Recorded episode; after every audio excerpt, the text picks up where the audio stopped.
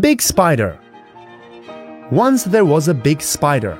In fact, he was a very big spider. Big Spider's friend Yellow Bird flew by. Have you heard? asked Yellow Bird. There is going to be a party in the north. A party. Big Spider liked the sound of that. There would be lots of food. Then his friend Tree Frog hopped by.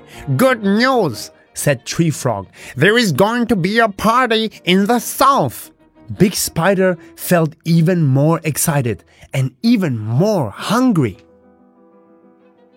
Then his friend Bush Pig came by. Guess what? said Bush Pig. There is going to be a party in the east. Big Spider was beginning to feel confused. Then Baboon strolled by. Come on, said Baboon. There's going to be a party in the west. How was Big Spider going to get to all the parties? He tied four strings round his waist.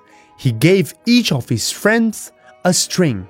He asked them to give the string a tug when their party started. That way, he would not miss a thing. Big Spider was pleased. All he had to do was wait for the first tug, but the parties all started at the same time.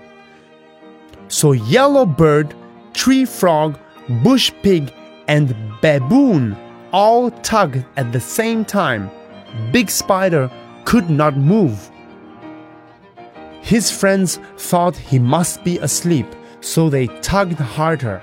They tugged until Big Spider's belly got smaller and smaller and smaller.